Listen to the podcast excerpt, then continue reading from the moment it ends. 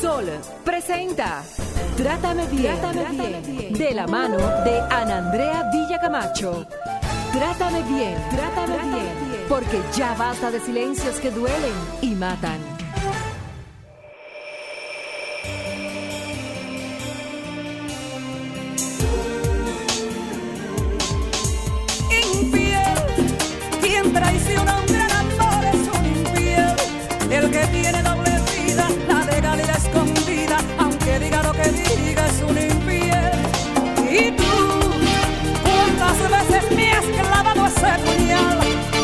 Y decías que mentían cuando algunos te veían con la otra, con la otra en mi lugar.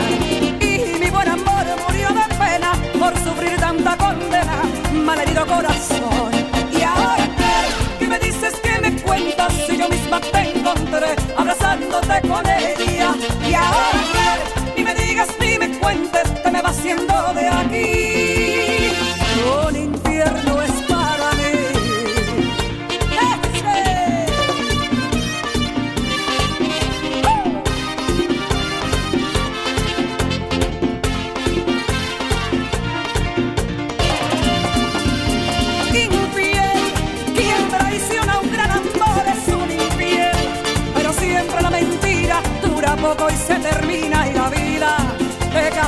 Por traidor.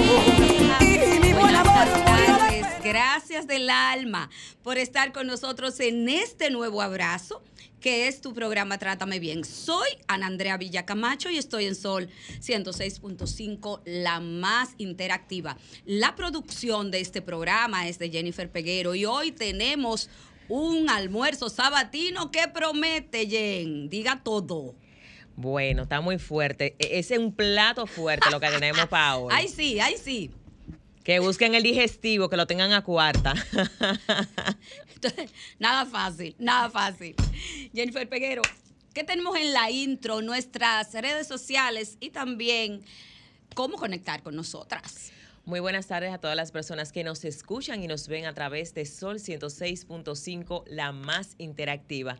Recordar que estamos en las diferentes frecuencias 106.5 para Higüey y Santo Domingo, 92.1 para el Cibao, 94.7 para el Surieste y 88.5 en Samaná.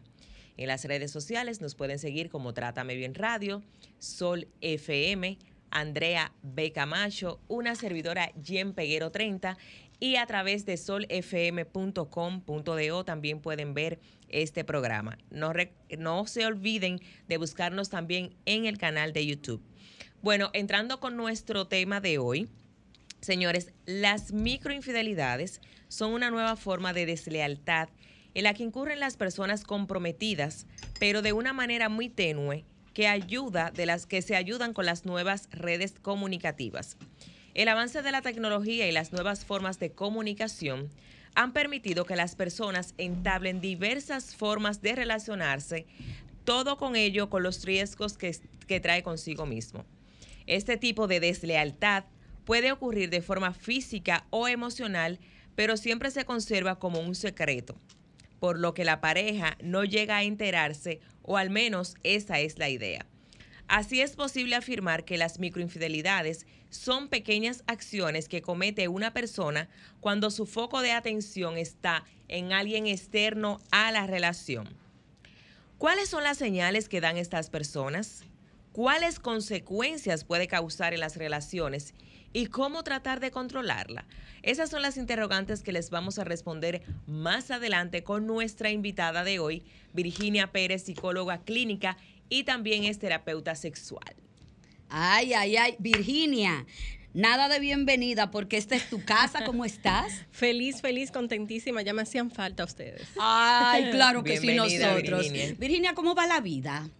Mira, va bien de acuerdo al punto de vista que tú quieras mirarlo. Hay personas que son pesimistas y otras positivas. Entonces yo diría que es desde el alma. Tú la miras de cómo tú te sientes en un momento determinado. Oh, wow. Virginia Pérez, psicóloga, especialista en todo lo que tiene que ver con conducta humana. Venía yo hablando, camino acá a la emisora con una persona que fue paciente tuya. Y me decía, yo terminé una relación y salí airosa y salí de ese círculo tóxico que me hundía en el fondo gracias a Virginia Pérez. Así es Wow. que venía hablando con una fans tuya y paciente tuya. Virginia, la microinfidelidad, ¿eso existe o es un término que se han inventado en las redes sociales? Háblanos de ello. Yo digo que es una ramificación de la infidelidad. Ok, es una persona, vamos a decir que estamos minimizando lo que es una traición, una deslealtad. Yo diría que no podemos ni minimizar ni magnificar. El solo hecho de ser infiel es infiel. Lo que pasa que va a repercutir de acuerdo a cómo la pareja lo perciba. Por ejemplo, Ajá, si para mí una infidelidad, para mí, el concepto de infidelidad es que tú estés hablando de nuestra intimidad con un amigo o que estés flirteando en las redes sociales o que le des like a fotos de chicas que ni siquiera conozca o que mires pornografía, para mí ya eso es una infidelidad, entonces para otras personas no. ¿Ok? Entonces, por eso es que viene la microinfidelidad, porque lo estamos minimizando de acuerdo al concepto de que muchas personas lo magnifiquen o lo minimicen, es decir, de cómo mi percepción hacia la traición yo lo vea. Por ejemplo, dicen que el que se roba una mano de plátano, no, no, ¿y cómo va a ser? Ese no es ladrón.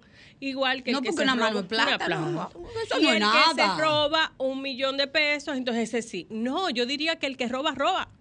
¿Ok? De acuerdo a las posibilidades que tenga en ese momento, porque el que se roba la mano de plátano y tiene el acceso al millón de pesos, es muy probable que también lo haga. Entonces, infidelidad es infidelidad, no importa eh, el concepto que tú quieras eh, ponerlo. Claro, hay una comunicación en pareja. ¿Cómo cabe una infidelidad cuando yo estoy haciendo algo? de fuera del conocimiento de mi pareja. Por ejemplo, A ver, si sí. mi pareja eh, mira, eh, tiene muchas, muchas seguidoras o tiene seguidores o mi, pare- mi, mi pareja es muy social y está muy, muy activo en las redes sociales, a mí no me importa, o sea, que lo alaben, que él diga que bonita, eso no me afecta. Entonces no cabe con la infidelidad porque mi pareja tiene conocimiento de lo que yo hago. Pero mientras mi pareja no tenga conocimiento, cabe dentro de la infidelidad. A ver, pero se da en la vida real, se da en la vida real que, por ejemplo, yo tengo una pareja, ¿verdad? Somos pareja. Hay un acuerdo em, entre tú y yo. Y ese acuerdo conlleva códigos de honor, o sea, códigos de respeto, de lealtad, de, de, de yo tener la conciencia plena de que si yo tengo una relación contigo, no tengo que estar coqueteando con medio, muy, con medio país y fuera de ahí. Entonces, ¿qué pasa cuando yo, por ejemplo, tengo pareja y comienzo a coquetear? Hay un... a hablar. Eh, tú sí estás bonita, tú sí estás bonito, tú sí te ves bien hoy. ¿Y qué tú vas a hacer esta noche? Y comienzo una cuasi dependencia con esa persona. ¿Eso cómo se llama? Mira, vacíos existenciales. Yo tengo que llenar esos vacíos. Hay personas que cometen o son infieles muy recurrentes porque viven dentro de la etapa del eros, dentro de la etapa del enamoramiento, dentro de la etapa de conquista. Full. Entonces, cuando yo conquisto, claro, cuando yo conquisto a esa persona y ya se va esa adrenalina y va a pasar a la siguiente etapa, entonces yo me siento vacío. Esa persona puede ser perfecta, no importa, puede ser en el sentido de la perfección de todo lo que yo quisiera, pero ya inmediatamente pasó esa adrenalina de, vamos a decir, de ese proceso de enamoramiento, entonces yo necesito más. Yo necesito más, entonces ya esa persona no me lo proporciona, porque son mis vacíos existenciales. Las infidelidades no vienen por las excusas, que yo lo, hasta me río de ellas, de las justificaciones, de que no es que mi pareja no me da cariño, es que mi pareja no pasa tiempo conmigo. Oye, ah, de frente, hable con su pareja y dígale cómo usted se siente. Y si esa persona no toma cartas sobre el asunto, entonces suelte la relación. ¿Entiendes? Están también los cinco lenguajes del amor, de la forma de cómo yo quiero sentirme amado o amada. Pero Me si encanta yo no, si libro, yo no entiendo cómo yo quiero sentirme amada o amado, lamentablemente la pareja mía no lo va a entender.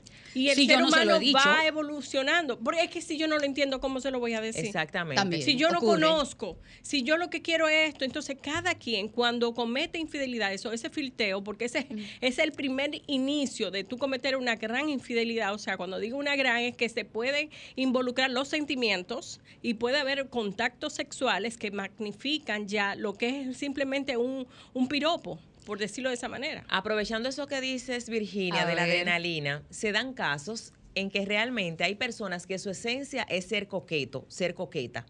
Y les encanta sentirse como que están atraídos por otra persona y simplemente, lo pongo simplemente, entre comillas, interactúan con esa persona de manera virtual. Pero cuando sienten que ya va a haber posiblemente un contacto físico, entonces se frenan.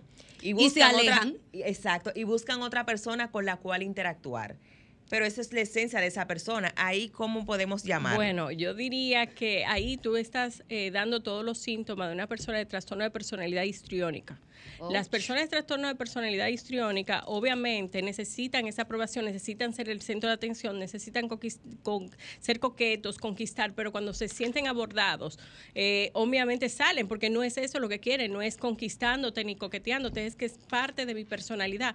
Esa persona, si le está trayendo consecuencias negativas, ya sea con malestar con su pareja o está dando malas señales, porque el dominicano cualquier señal o el latino mayormente, Cambio de luz. cuando tú Cambio le das luz, un sí. poquito de señal y dice, oh, pero me está dando luz verde y confunden.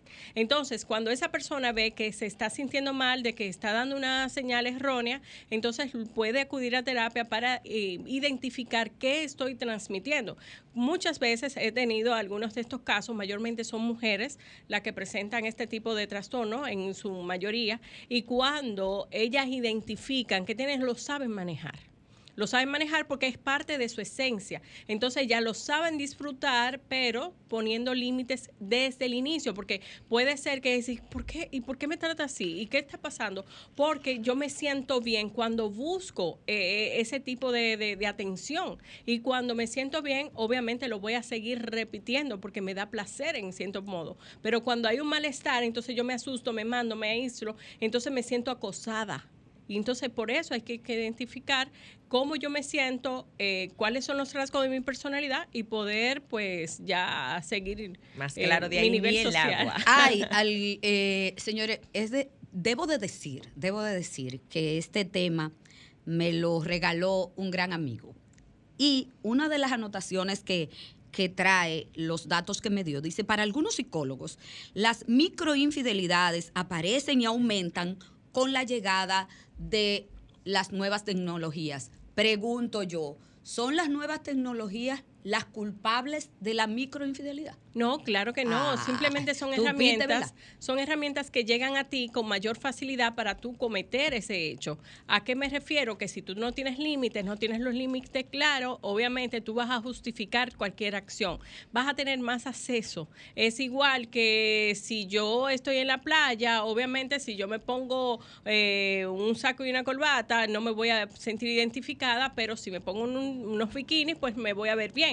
Pero si yo voy con esos mismos bikinis a un restaurante, se va a ver mal. ¿A qué me refiero? Que todo tiene su lugar y todo tiene su límite y tú decides qué hacer con las cosas, porque todo está ahí. Ahora, la tecnología llega a nosotros para facilitarnos la vida, como también tú te la puedes eh, complicar. ¿A qué me refiero? Que si tú no tienes un buen uso de la tecnología, porque tú te vas a filtrar y todo ese morbo interno tú lo vas a desarrollar y, va- no le vas a poner fin a lo que a lo que sucede, porque yo lo que sucede, el ser humano, o sea, el cerebro nos prepara para nosotros eh, sobrevivir y en la sobrevivencia está el placer.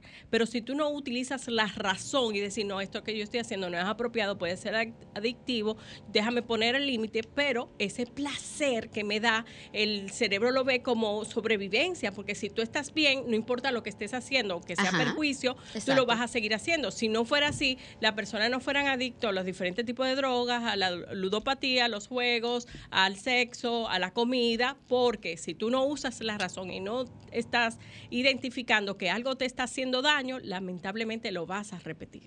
Cuando guardas el número de teléfono de esa otra persona con un nombre diferente para que tu pareja no se dé cuenta quién. Hay gente que se llaman eh, Víctor, Y le Víctor el ponen Victoria. Víctor el mecánico, fulano el María la de plomero. las uñas. Sí, exacto, la de las Sí, porque uñas. es es de parte y parte.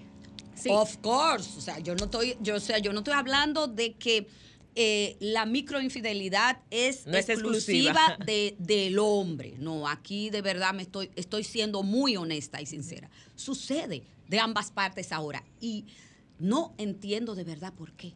Mira lo que No hay un real compromiso eh, afectivo, emocional hacia la otra persona. Mira, eh, tanto el hombre como la mujer eh, cometen infidelidades de manera diferente. ¿A qué me refiero? A ver. A nivel del hombre, es a nivel, es impulsado muchas veces a nivel cultural. Una presión, ¿cómo va a ser? Eh, mira, y te, te- por ejemplo, una mujer comienza a coquetear con un hombre y si el hombre no le hace caso, entonces lo minimiza, lo ridiculiza, Pero entonces no se ves. siente con una presión social de hacerlo. Estoy diciendo a nivel cultural, ya eso ha ido mejorando con el tiempo porque se ha utilizado bastante lo que es el raciocinio. ¿Qué pasa? Que a nivel de la mujer, cuando comete una infidelidad, muchas veces viene por desquite a nivel interior de que su madre, eh, su padre le fue infiel muchas veces y ella no va a repetir los patrones de conducta de su familia de origen y quiere romper con eso y para que ella se lo hagan se va a desquitar. Otras de las veces es porque necesita esa protección, un compañero para comenzar a hablar y comienzan como esos amigos simplemente para sentirse escuchada y se engancha. Otras de las veces también por eh, necesidades económicas que ella se le incapacita a nivel cultural de que tiene que buscar un proveedor, de que tiene que buscar un hombre y por eso se impulsa. ¿Qué pasa? Que cuando nosotros no hacemos una definición exacta de qué yo quiero en mi vida y cómo lograrlo y no me siento útil, voy a justificarme o a victimizarme y ahí me voy a dar el permiso de comenzar a ser infiel. Cuando yo busco esa otra persona, eh, mientras más personas yo necesito para sentirme bien, más vacío estoy. Si yo necesito tener uno, dos o tres parejas es porque vengo arrastrando más vacío. Yo puedo tener la persona perfecta a mi lado para mí, o sea, Ajá. o la persona funcional, pero mis vacíos son mis vacíos. Y eso no me es suficiente. Eso no me va a llenar. Tengo que No. buscar otro. Tengo que buscar Y lo más. lleno a través del filtreo y a través de las microinfidelidades. Que dicho sea de paso, Virginia, sus- puede suceder que eh, ese tipo de conducta sea con una sola persona. O sea, yo tengo mi pareja estable, estable, y todo va bien, y no hay ningún problema, pero yo, eh, tú me atraes ha pasado, tú me atraes, pero ¿y tú no estás bien con tu pareja? Sí, pero ¿qué hago si tú me atraes? No, no, no, no. Lo que pasa es que nos serio, damos el permiso de hacer cosas que no están dentro del compromiso. Si yo te, si yo deseo una lealtad y una y un compromiso con mi pareja, yo tengo que brindar eso mismo. Yo no puedo anticipar, no, por si acaso. Y además eso no es nada y lo minimizo. Por eso es que yo no quiero que se minimice lo que es la infidelidad y ponerlo como microinfidelidad, porque es una infidelidad. Y entonces, cuando nosotros nos damos el permiso y le ponemos la palabra chiquitica, no estamos cometiendo mucho error. O sea, es algo simple. Lo que pasa que ese es simplemente la introducción de lo que puede venir luego. O sea, si yo comienzo a coquetear con alguien, yo estoy dándome el permiso de que si ese alguien me va a suplir lo que realmente yo deseo, necesito, entonces ya yo voy a enganchar. Llegan hasta así mismo como coquetearse y después se enganchan y emocionalmente no se pueden desprender porque ya hay un vínculo muy profundo. Entonces es donde ahí vienen las situaciones o las explosiones. Porque si tú no quieres que algo se sepa, no lo hagas. Si tú haces algo escondido de tu pareja es porque no está bien. Si tú no eres funcional en algo o tú deseas o idealizas a tu pareja y tienes que buscar otras personas para poder tener a esa persona idónea, entonces tú tienes que autoevaluarte. ¿Qué está pasando contigo? ¿Cuáles son los estándares de, vamos a decir, de demanda que tú tienes con la pareja, pero que también tú estás disponible a dar? Porque muchas veces exigimos, pero no damos. Y entonces, ay, eso no es nada, es que me gusta. ¿Y qué voy a hacer si me gusta? Yo no puedo controlar eso. Usted sí puede controlar eso. Gracias. Usted no decide a quién querer o a quién amar, pero usted sí decide con quién estar. Nos vamos a comerciales. Vaya terapia. Si usted eh, tiene todas las anteriores que acaba de decir nuestra experta Virginia Pérez, vaya terapia. Pero yo, mientras tanto, me voy a comerciales.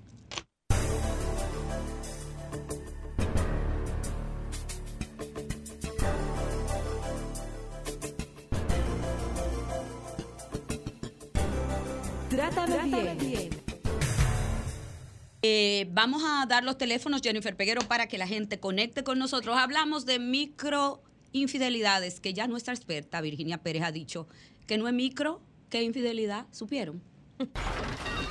Comunícate 809-540-1065. 1-833-610-1065 desde los Estados Unidos. Sol 106.5, la más interactiva. Señores, eh, Virginia Pérez, ¿cómo yo me doy cuenta de que estoy cayendo ahí? ¿Por qué te hago esa pregunta? Yo recuerdo una persona me dijo, no, yo soy enamoradizo, pero yo no soy infiel. Ya tú sabes. Bueno, oye, pues- oye, oye, qué perla, qué belleza, Qué, poema. Yo No. soy enamoradizo, pero no soy infiel. Mira, hay, hay parejas abiertas que ellos conversan previamente y se dan el permiso de que cada uno sea auténtico, o sea, hasta tal punto de que no me afecte, pero siempre y cuando debes de comunicármelo, de, de que no haya secretos entre nosotros. Entonces, ahí soy enamoradizo, siempre y cuando mi pareja lo sepa, no pasa nada. Pero si es tras mi pareja, o sea, que mi pareja no sabe nada, ya me conoció así, pero yo cambié para ella, pero sigo siendo igual, entonces Ajá. ahí sí hay una infidelidad, porque ese tipo de persona no ha madurado o no ha tenido el sentido de compromiso real de lo que conlleva una relación de pareja. Entonces, cuando nosotros minimizamos de cómo vamos a caer ahí, hay varios síntomas de que yo necesito la aprobación de los demás, de que yo necesito sentirme filteada por otras per- personas. Es bueno que uno se sienta que es lindo, que agrada, pero hasta tal punto de hay un hilo de diferencia de un buen piropo, un piropo es un agrado, que, que bien te ves, oye, qué lindo está tu pelo, eh, a yo decirte, wow, mamacita, o sea, se nota hasta el tono de voz. Y date cómo- seguimiento. y darme O seguimiento. sea, que no fue un piropo que te dijo un día, o sea, te da un Y lo seguimiento, mejor un de proceso. todo, lo mejor de todo es que mi pareja no sabe nada de eso. No. Si no sabe Oculto, nada de oculto. eso, ahí es donde vienen a poner dentro de la categoría de la que son micro infidelidades, pero yo diría que ese es el inicio de yo tener es comenzar con un filteo para el inicio de una infidelidad, siempre y cuando esa persona me vaya atrayendo, porque puede ser que simplemente eh, nos dijimos algo y ah, hubo algo, una tentación en mí, porque somos seres humanos. Nosotros no nada más no vamos a tener ojos para nuestra pareja, nosotros vamos a apreciar la belleza que nos rodea. Ahora, de cómo yo me dé el permiso de que eso que me vaya a gustar seguir, si usted le gusta una persona que tiene unas cualidades, si usted tiene un compromiso, es casado o casado, tiene un compromiso con su pareja, tiene una formalidad, y esa persona tiene un perfil, y usted la conoce de repente y tiene ese perfil de todo lo que usted anda buscando, si esa persona está a la derecha, cójase a la izquierda, porque lamentablemente uno es un ser humano y uno tiene que empoderar la razón, que es lo que nos diferencia de los animales. Evite, o sea, Evite. si usted sabe que se está dando cuenta que está cayendo ahí, devuélvase. Sí. Pasa mucho, mm, pasa mucho, que hay parejas que salen, y lo he visto más en los hombres que en las mujeres, y esa persona se queda enganchado de una chica o una mujer que llegó que se ve muy bien, y se pasa la noche entera, dejó de mirar a la pareja, enganchado a esa chica o a esa persona que se ve muy bien. ¿Qué hay ahí? Irrespeto, Irrespeto. eh, falta de, de consideración con el otro o celopatía. No, no, no. Ahí hay un irrespeto, ¿ok? Eh, recuerda que tu pareja necesita sentirse amado, protegido, cuidado, pero también ese respeto es fundamental. Porque ¿cómo se sentiría? O sea, ¿cómo tú te das cuenta que no estás haciendo algo inapropiado? Pues dices, eso no es nada, eso es apreciar a una persona que venga. No. Cuando, sí. eh, oye, cuando tú sí. sientes que no lo estás haciendo bien, cuando tu pareja puede hacer lo mismo. Si eso no te afecta, que tu pareja aprecie la belleza masculina también, entonces ahí puede haber una negociación entre ustedes. Porque déjame decirte que también tengo parejas sanas y funcionales que ven cualquier belleza, sea femenina o masculina, en una pareja heterosexual y ellos mismos lo disfrutan. Y, es más, la chica le dice, mira, mira esos pantalones blancos que tiene esa chica. Y ellos lo, lo gozan. Ahora, hay uno que mira una silla y la mujer dice, no mirando la silla. O el hombre dice, no mirando la silla. Mira, porque hay una celopatía y un grado de inseguridad ¿Cuál que yo la veo cos- diferencia? Mira, yo puedo, eh, el, el grado de inseguridad, obviamente, es eh, siempre pensar en negativo, de que esa persona te- no me quiere, de que está conmigo porque está, o sea, no, no conozco mi valor como persona, como ser humano, y que esa persona que está a mi lado no, no reconoce mis valores porque yo misma no lo conozco. Ahora, la celopatía es tener tu película mental, es decir, imaginar cosas y ver cosas de donde no hay ¿Entiendes? Ya es una patología, una,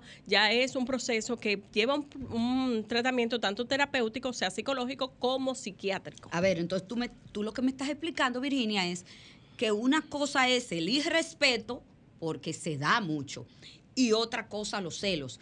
Pero pasa que hay gente, te digo porque a mí me ha pasado, yo he estado en sitios que yo me siento hasta incómoda con la forma en que esa persona, por ejemplo, me mira, pero yo, y yo misma me digo, pero esa persona anda con su pareja, ¿y cómo es posible que usted haga ese tipo de cosas? O sea, no solo se siente a veces hasta mal la pareja que tiene al lado, sino la persona a quien claro. mira. Porque se siente acosado. Ahí yo siento que es un, ahí yo siento que es una acción de irrespeto y de cuasi microinfidelidad. Lo voy a poner chiquitico, aunque yo sé que no lo es. No, porque es un inicio, un inicio. Si esa persona se da el permiso de no respetar a su pareja, o sea, de violar ese compromiso, porque obviamente esa persona que hace eso desea ese respeto de su pareja hacia él o hacia ella, y entonces lo está dando, lo, está mutuo, dando. O sea, yo creo en lo mutuo. Entonces, si tú te das el permiso de irrespetar a tu pareja, que no serías capaz. O sea, él, eh, esa persona está esperando una señal de parte tuya para poder iniciar. Y que si eso ahí frente a ti, no Exacto. que será no cuando- será tras bastidores. Es así. Entonces, una cosa, ¿cómo yo salgo de ahí? Mira, lo primero es que, como dije anteriormente, nosotros somos seres humanos y nos va a gustar muchísimas otras personas. Ahora, que nosotros no demos el permiso de, de comenzar un tipo de relación o darle pie a esa a eso que me agrada o me atrae, obviamente me, eh, eh, es un paso hacia adelante. Por ejemplo, si yo inicio un, un trabajo nuevo o llega una persona nueva a mi trabajo y tiene todo ese perfil de esa persona idónea como pareja, ¿qué haces para evitar? Bueno, lo primero es, eh, si ya son compañeros de trabajo, es comunicárselo a mi pareja, decirle y hablarle de esa persona, decirle, ah, mira, acaba de entrar un compañero nuevo, tiene este tipo de cualidades. Mientras yo más hable con mi pareja, menos voy a caer en la tentación porque ya mi pareja sabe de esa persona. Entonces ahí mismo yo misma o la persona se siente con ese, ese, ese grado de respeto de que espérate, yo tengo mi pareja, ya mi pareja conoce a eso, o sea, darle participación a mi pareja para no caer en la tentación. Ahora, si eso es un sitio, un ambiente social, en un mall que yo me encuentro y una persona me corteja, yo se lo comunico a mi pareja y si me da el teléfono, tratar de no, o sea, poner límites, si esa persona me agrada demasiado, poner límites, decir, no, no, mire, de verdad, me gustaría darle mi teléfono, pero no en este momento eh, no me siento con la necesidad de poder entablar una comunicación o una amistad con usted, lo que sea, o sea, yo debo de conocer mis fortalezas como también mis debilidades para no caer en tentaciones. Entonces, eh, simplemente, bueno, dame tu teléfono, mira, yo tengo una pareja. Porque, señores, la gente tiene que hablar la verdad. No, porque el otro te va a decir, no, es para ser mi amigo, es para ser tu amigo. Entonces ahí Ajá. se engancha. Entonces tú le dices, no, es que de verdad no me siento lista para tener nuevos amigos en este momento. O sea, yo te estoy diciendo con eso, tú tienes muchas cualidades que me pueden gustar y me va a traer problemas Pero en no. el futuro. Pero no. En este momento este no. o sea, tú no. supiste que en este, Este momento, momento no. no. ¿Cuáles consecuencias trae la infidelidad, Ay, ay, ay. Virginia? en Mira, una la persona? En la- infidelidad- en la- precisamente, refiero a la persona que es víctima de la infidelidad. Mira, la infidelidad es sistémica, afecta a todos los miembros de la familia, es todo, o sea, todo lo que estamos a su alrededor es una traición fuerte, ahí hay muchas emociones, cargado de mucha impotencia, eh, la persona que es traicionado, la autoestima le baja al sótano porque se autoevalúa qué pasó, que yo no tengo, que no tengo, aunque tú sepas lo que vales, pero eh, va a afectar de di- diferentes niveles a las personas, de, que, a- de acuerdo a aquellos que tienen amor propio le afecta, porque dice, ¿qué pasó? O sea, y comienzas a cuestionarte porque es normal, tú tienes que buscar una respuesta de si tú estabas dando el todo por el todo. Se llega a manejar culpa. Viene, claro, eh, hay, hay un manejo de culpa, pero de acuerdo a tu amor propio, hay personas que dicen, no, eso no es, o sea, que están seguros de su amor propio y dicen, no, eso no es por mí, no es mi responsabilidad, y suelta eso y pasa su etapa de duelo en pocos días y sigue hacia adelante, porque obviamente es una persona que tú tienes sentimientos hacia ella. Pero la infidelidad, señores, eso es una, una situación que marca al ser humano. Por ejemplo, si yo en mi adolescencia tuve mis primeros amores y me fueron infieles en el primer noviazgo, eso me va a traer secuela para toda la vida, para otras parejas, porque puedo desarrollar una paranoia de que me vas a traicionar, me vas a engañar, y más si tú eres noble, si tú eres transparente y eres traicionado. Entonces ahí es tú dices, ¿cómo yo, o sea, comienzas a hacer un caparazón para evitar sentir más dolor? Pero ya cuando tenemos una relación de años, cuando hay hijos de por medio, hay secuelas muy fuertes y hay muchas personas involucradas. Por ejemplo, yo he tenido pacientes que han sido hombres que han sido víctimas de infidelidad de parte de su pareja y hay unos que lo manejan de manera discreta porque todavía no están listos para saber qué hacer. Recuérdate que culturalmente no es permitido que una mujer sea infiel a su pareja porque es discriminada hasta la, por la misma mujer. Entonces, ese hombre que ama a esa mujer se queda callado, va a terapia, se desahoga, usa las herramientas apropiadas y luego decide si perdonar o no o trabajar esa infidelidad.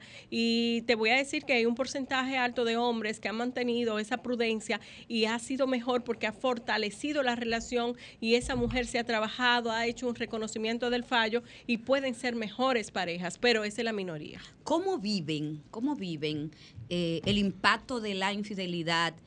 Eh, el hombre y la mujer regularmente. Mira, en la mujer culturalmente es mucho más permisible más permisivo, de que las mismas amigas, ay, no, no te apures, todos los hombres lo hacen, lo, generalizan, eh, no, no, echa para adelante, no pasa nada, porque si no pasa nada, pero, yo estoy rota. Pero yo estoy rota, entonces es más fácil pasar las lagrimitas, hacer tu crisis, a menos que sean mujeres empoderadas y que decidan, no, espérate, si tú me traicionaste, hasta aquí yo llegué, o sea, eso, eso va a variar. Pero el hombre que es traicionado por una mujer, eh, en un porcentaje alto, no, o sea, no, no lo perdona. No lo perdona, no lo negocia, o sea, y puede, y he tenido trayectorias de hombres que han sido infieles uh, dentro de esa misma relación muchas veces, pero de que la mujer lo hizo, se rompió todo.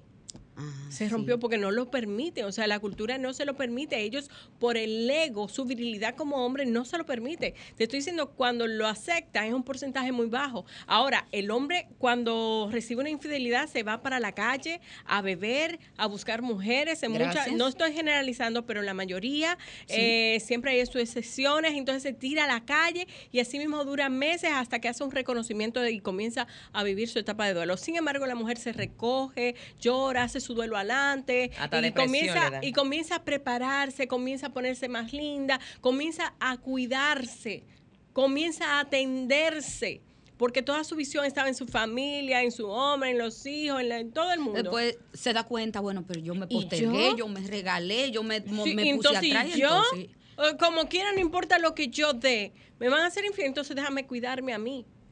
¿Entiendes? Y van a terapia, se trabajan, pasa su duelo.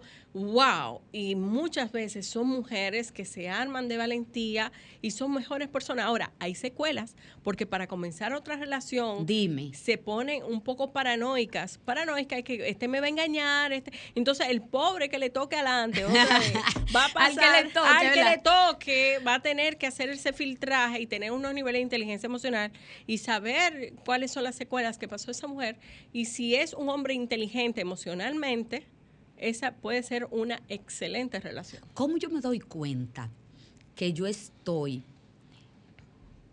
frente a una persona, conociendo a una persona o entrando en una relación con una persona emocionalmente estable y disponible. ¿Cuáles son las señales que dan esa persona? Bueno, mira, Virginia, por favor. Di eso mirando a esa cámara, por favor. Concentra tu atención en esa cámara. Dale, Virginia. ¿Cómo yo sé que estoy dentro de una relación de un que conozco un hombre o una mujer que sea funcional, que tenga unos niveles de inteligencia emocional. Es una persona que me aporta, son personas vitaminas, son personas que me dejan ser auténtica, son personas que cuando miran mi fallo lo ven como fortaleza y van a decir, mira, yo considero desde mi punto de vista que pasó esta cosa, ni siquiera me señalan ni me juzgan, sino que dicen, mira, si tú hicieras esto, o sea, me pone otro ejemplo, ¿cómo tú crees que te iría? Porque son personas que llevan una sonrisa y que cuando pasan sus situaciones difíciles se recogen, piensan, analizan y luego actúan. No actúan por explosión ni justificación. Cuando una persona es funcional, cuando no se victimiza y cuando no se justifica y me deja ser yo. Te deja ser libre. Eh, esa persona que es emocionalmente disponible y enfocada, sofoca, cela, se desaparece, es irresponsable ante la relación. Todas son falsas, o sea, no. Es cuando esa, esa persona disponible es aquella que va a respetar mi tiempo y que va a estar, eh, o sea, va a estar disponible para el momento que yo lo necesite. Va a crear momentos para estar juntos. Va a incitar ese momento para no me va a acosar ni va a decir, mira, tenemos que salir, tenemos que hacer esto. No, va a Crear. incitar- lo va a crear el momento. Me gusta va a eso. comenzar a conocerme y si realmente quiere estar conmigo, se va a adentrar en mi mundo para darme la oportunidad o el permiso de yo entrar en su mundo. Y esas personas pasan del singular al plural. Somos. Somos. Somos. Con esto nos vamos Eh, a una podemos pequeña cerrar pausa. el programa aquí mismo si ustedes No, no, quieren, no, no, hay no, no. problema, pero nos vamos a comerciales, Al no le bajar, cambie. al bajar, vamos a hablar de una herramienta muy importante, A ver. Virginia. El bloquear y eliminar contacto es válido. Ay, Dios mío, señor.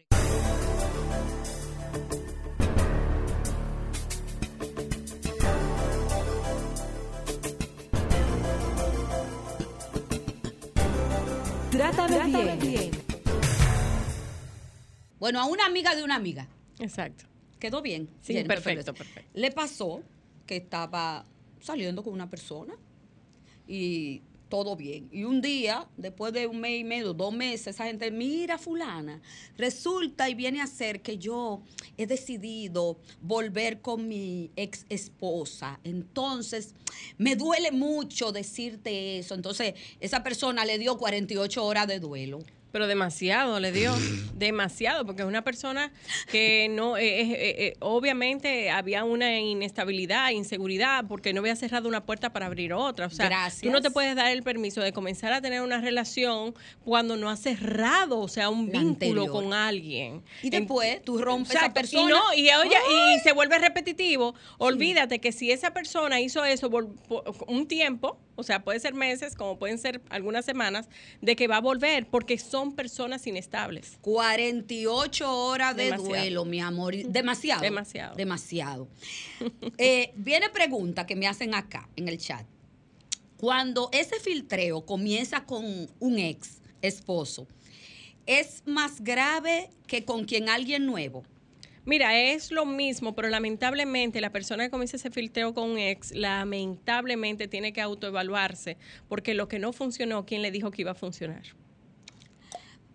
¿Cuál es más grave o peligrosa? ¿Hacerlo con un ex o con alguien que con quien nunca tuvo ningún tipo de contacto? Me preguntan. Hacerlo con la persona que no es tu pareja, no importa quién haya sido, es lo mismo. Lo que pasa es que la persona quiere ponerle grados a la infidelidad. Es infidelidad, punto. O sea, usted fue infiel. Y punto. ¿Y, y qué mensaje final hay que decirle, Virginia, a esa gente que filtrea, que tiene una pareja, entre comillas, estable, pero que vive buscando lo que no se le ha perdido porque siente que así llena esos vacíos exis- existenciales que tiene? Sí, así mismo como tú dices, son personas que vienen arrastrando vacíos existenciales y que necesitan la aprobación de otras personas. Debe de autoevaluarse, debe saber qué es lo que quiere en la vida y qué está dispuesto a dar. No De juegue con el otro, no juegue que con el otro. Eso es lo mínimo, no juegues contigo mismo. Porque eso te crea una inestabilidad emocional. Tú tener a tu pareja y tener una tercera persona, una segunda persona, lamentablemente eso te crea muchas inseguridades, mucha inestabilidad, mucha incertidumbre. Y qué bueno tú acostarte en tu almohadita y dormir tranquilito, sin nada que te arrastre, sin nada que te persiga, haciendo lo correcto. Y si tú esperas lealtad y compromiso de tu pareja, brinda lo mismo. Hola. Hola. Hello. No escucho. Buenas. Voy a hacer una pregunta. Usted, de la misma manera que tiene una amiga de una amiga, yo tengo una amiga, hembra, que tenía una relación con una persona que al decir ella la maltrataba. El asunto que hasta yo me involucré emocionalmente, pero después que acabó con esa persona volvió. ¿Qué pasó ahí? ¿O estaba equivocada? ¿O cuál era la mala de los dos? Perdón, no, no entendimos eh, la idea tuya. Por ejemplo, Ajá. yo tengo una relación con... Yo soy mujer y tengo una relación con Elvin Marte, por ejemplo, o Anastasio Somoza. Entonces yo vivo acabando con él, le digo a mis familiares que él es un malazazo y bueno, y uno se involucra sentimentalmente, la pobrecita. pero después resulta que ella vuelve con la persona que ella lo ponía con el malísimo de la película. ¿Cuál de los dos sería el malo ahí? Muchas gracias por tu llamada, Virginia. Aquí no estamos viendo que cuál es el malo, sino cuál es la persona que presenta mucha inestabilidad, porque tú hablar mal de una persona y luego estar con esa persona dice muy mal de ti. Entonces tú tienes que autogestionarte, analizarte y evaluarte y sobre todo limpiar qué es lo que tú deseas en la vida, porque tú vives en una incertidumbre, lo desacredito, me victimizo, la gente me brinca, me carga y de repente estoy con el malo de la película. Entonces yo estoy arrastrando eh, quizás unos vacíos existenciales de mi familia de origen, de mi niñez, y brindo inseguridad. Entonces esa persona necesita ir a terapia para poder regular sus sentimientos y sus emociones. El que hace la microinfidelidad, que ya Virginia Pérez nos ha dicho que no es micro, señores, es infidelidad. Es porque no está vinculada emocionalmente con el esposo o con la pareja. Recuerden que no necesariamente tiene que ser, la infidelidad se tiene que dar con una persona casada con papeles. No, no, no necesariamente. Si tú tienes un vínculo emocionalmente, un compromiso con esa persona, y se da. Esa persona no sabe lo que significa la palabra compromiso. Ay. O sea, no. O sea, si usted miró por otro lado. Ya, eh, no sabes lo que, lo que eso significa. Usted tiene un compromiso con una pareja. Ahora, si usted quiere brincar y buscar otras alternativas, entonces usted tiene que cerrar ese compromiso para sentirse es, libre que no de ama, Es que no ama, Virginia. Ya me voy, señor. Es que no se ama. No se ama. Nos abrazamos la semana que viene, Virginia Pérez. Gracias por este programazo, Jennifer Feguero. Nos vamos. Señores, eh, sigan con Sol 106.5, la más interactiva. Sol presentó Trátame bien, Trátame, bien, de la mano de Ana Andrea Villacamacho. Trátame bien, Trátame, bien, porque ya basta de silencios que duelen y matan.